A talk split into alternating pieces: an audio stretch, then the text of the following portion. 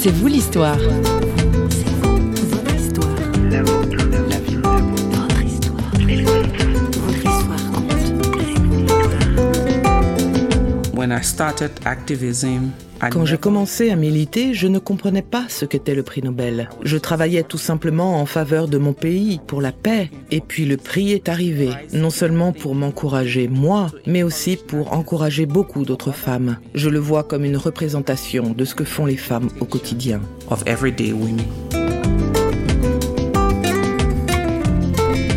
Bonjour, aujourd'hui C'est vous l'histoire vous emmène rencontrer Leima Bowie, prix Nobel de la paix 2011. Cette femme hors du commun a largement contribué à mettre fin aux guerres civiles au Liberia et a créé le mouvement des femmes pour la paix en 2000. Elle vit aujourd'hui entre le Ghana et les États-Unis et sillonne le monde comme conférencière pour la paix. C'est d'ailleurs lors d'une conférence en Suisse que Christine Raymond l'a interrogée pour C'est vous l'histoire. En voici la traduction puisque notre invitée s'exprime en anglais.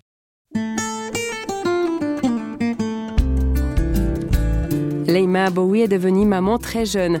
Elle a pourtant trouvé le temps et l'énergie de se former comme assistante sociale. Elle œuvre dans la prévention des conflits auprès des victimes, mais aussi des bourreaux qu'elle aide à redécouvrir leur humanité. Leima Bowie est une force de la nature et en même temps une femme d'une grande sensibilité.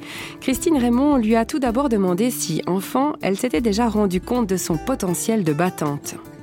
I think as a child, what my people tell me was that ce que ma famille dit de moi, c'est que je parlais beaucoup quand j'étais petite. Donc si c'était ça mon potentiel, alors oui, je me mêlais toujours des affaires des autres. Je savais toujours avant tout le monde les moindres petits potins du quartier. En tant qu'enfant, j'observais tout. À l'adolescence, j'étais curieuse de la politique et du pouvoir auquel je pouvais avoir accès, et j'étais prête à m'y lancer. Je me suis impliquée dans les affaires politiques de mon école dès l'âge de 14-15 ans, jusqu'au moment où j'ai obtenu mon bac. J'ai donc toujours été intriguée par différents sujets au fur et à mesure que je grandissais. Je me posais beaucoup de questions, par exemple quand j'apprenais que dans mon quartier, des maris battaient leurs femmes. Je voulais comprendre pourquoi. Je me demandais ce que ces femmes pouvaient faire pour s'en sortir. Je pense qu'une graine de féminisme a été plantée en moi il y a bien des années au travers de ma grand-mère. Et par-dessus tout, je crois que c'est la curiosité qui m'a véritablement aidé à frayer mon propre chemin. Mais ça n'a pas été sans difficulté.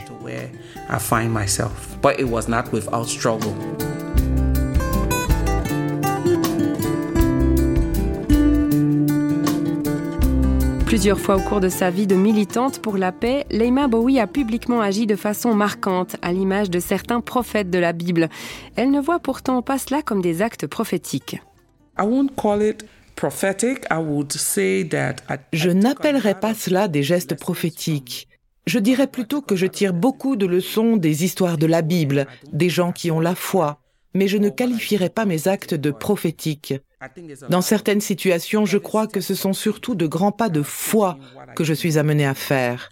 J'ai une grande foi en Dieu. J'ai une énorme confiance dans sa capacité à faire de grandes choses, non seulement pour moi, mais pour les gens en général. Je ne prétends pas être prophète, je pense juste avoir la foi par la grâce de Dieu, si je peux dire les choses ainsi.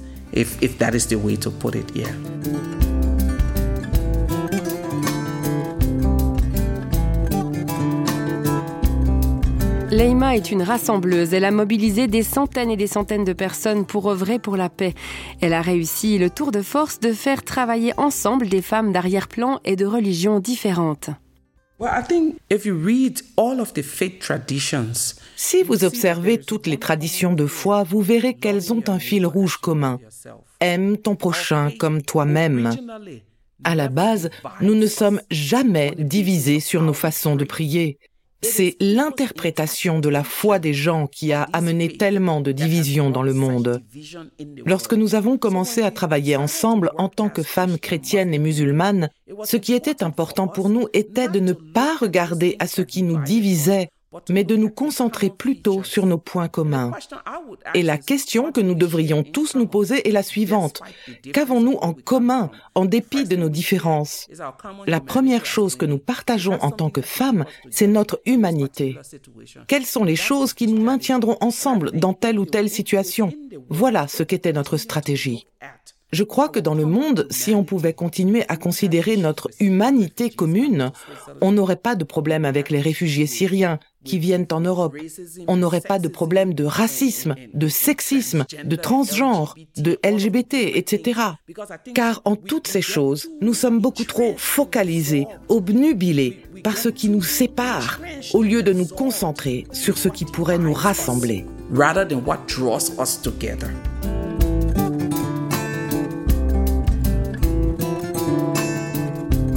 Les hommes ont souvent mené la vie dure à Leima Bowie. Elle a particulièrement souffert sous la main du père de ses enfants aînés.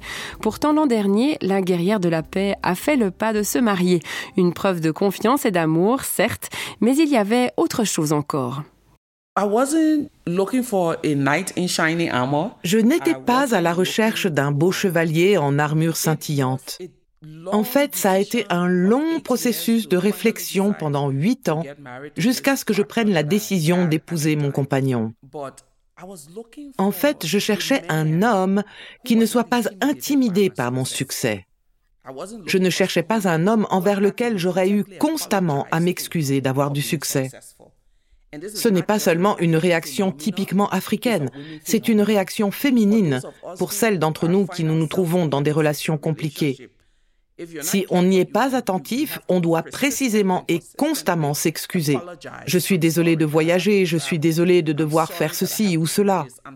Je cherchais quelqu'un désireux de partager ma vie, mon univers, mes enfants et ma foi, et auquel je ne devrais pas toujours demander pardon, qui m'accepterait avec mes forts engagements féministes qui ne se sentiraient pas affaiblis par rapport à ma force de caractère.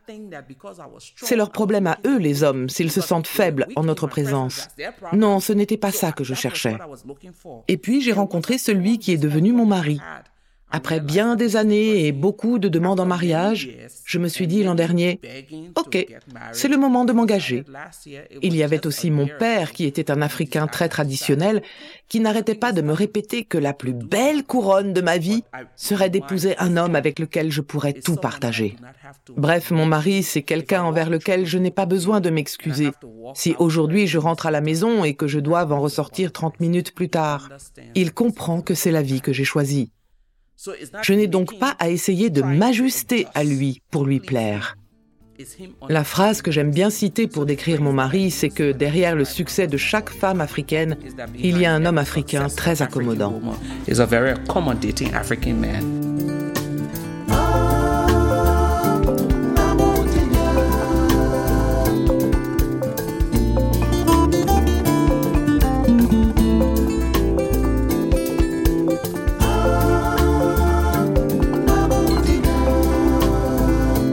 Histoire d'amour et de respect mutuel qui aboutit sur un mariage, encourageant pour celle qui a traversé tant d'épreuves. Leima ne cache pas que des pensées très sombres l'occupaient tout entière lorsqu'elle était encore une jeune femme sans formation. Elle vend ses enfants malgré la violence de son compagnon de l'époque dans une précarité récurrente. Tout à l'heure, j'ai parlé de ma foi en Dieu, que ma foi était la chose la plus importante. Il y a très longtemps, j'ai sérieusement envisagé de me suicider. Je me souviens très bien que ma fille, qui avait trois ans à l'époque et qui ne souriait jamais, m'a regardé et m'a dit ⁇ Tu sais, c'est à cause de nous que tu es en vie. Ça a été un moment clé pour moi.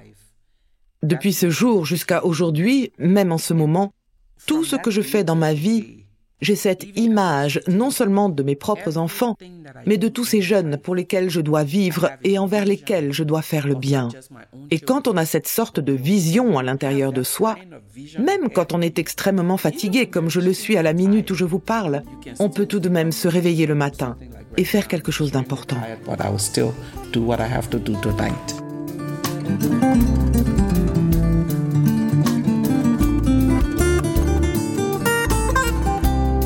C'est en 2011 que le prix Nobel de la paix a été attribué à Leima Bowie. Autant dire que notre invité ne s'y attendait pas.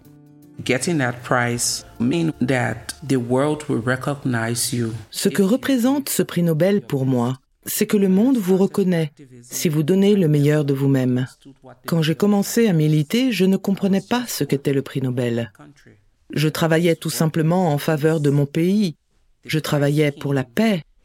Et puis le prix est arrivé non seulement pour m'encourager moi, mais aussi pour encourager beaucoup d'autres femmes. Même si on ne reçoit pas de prix, là où nous en sommes maintenant dans le monde, on réalise que chaque effort peut au moins être reconnu et récompensé. Ça, c'est la première chose. La deuxième, c'est que pendant bien des années, le travail des femmes a été négligé, en particulier des femmes comme moi. Et recevoir ce prix a été une façon de réaffirmer la valeur de ce que les femmes font chaque jour, ici en Suisse, en Europe, en Afrique et dans bien d'autres endroits du monde. Ce travail est apprécié et contribue à la bonne marche du monde.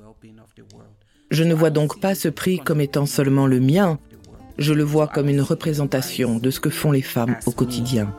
I see it as a representation of everyday women.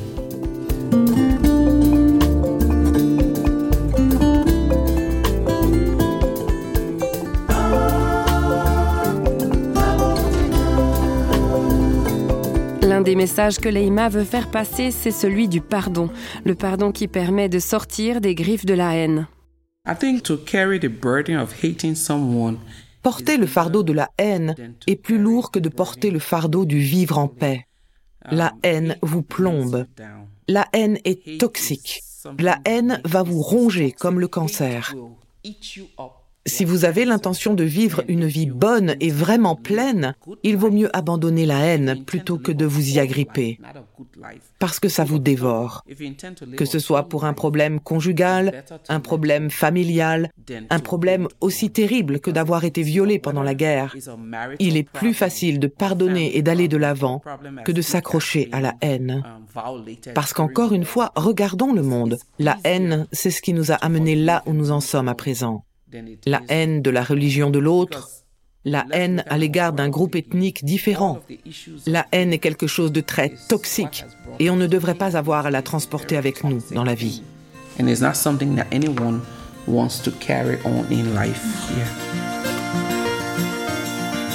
Tant qu'il y a un regard qui lève tes yeux, un sourire qui te parle et t'appelle comme il peut. Tant qu'il y a un souffle qui t'effleure, un geste qui te touche et son manque qui demeure. L'amour a tous les droits et nous tous les devoirs. L'amour a tous les droits et nous les devoirs. Tant qu'il y a une envie que l'on écoute, reste d'attention et quelqu'un dans la foule, tant qu'on peut encore le ressentir. Ne rien toucher à ça et vouloir y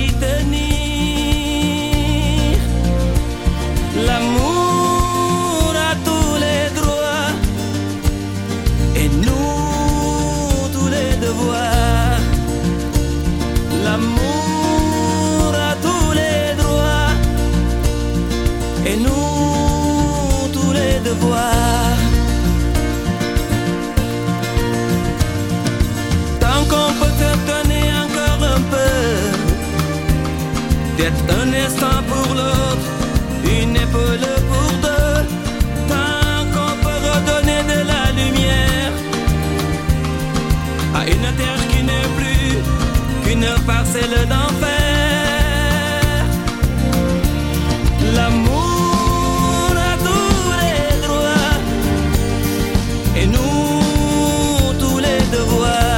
Cette dernière chanson que nous venons d'écouter d'Ismaël Lo était donc toute trouvée.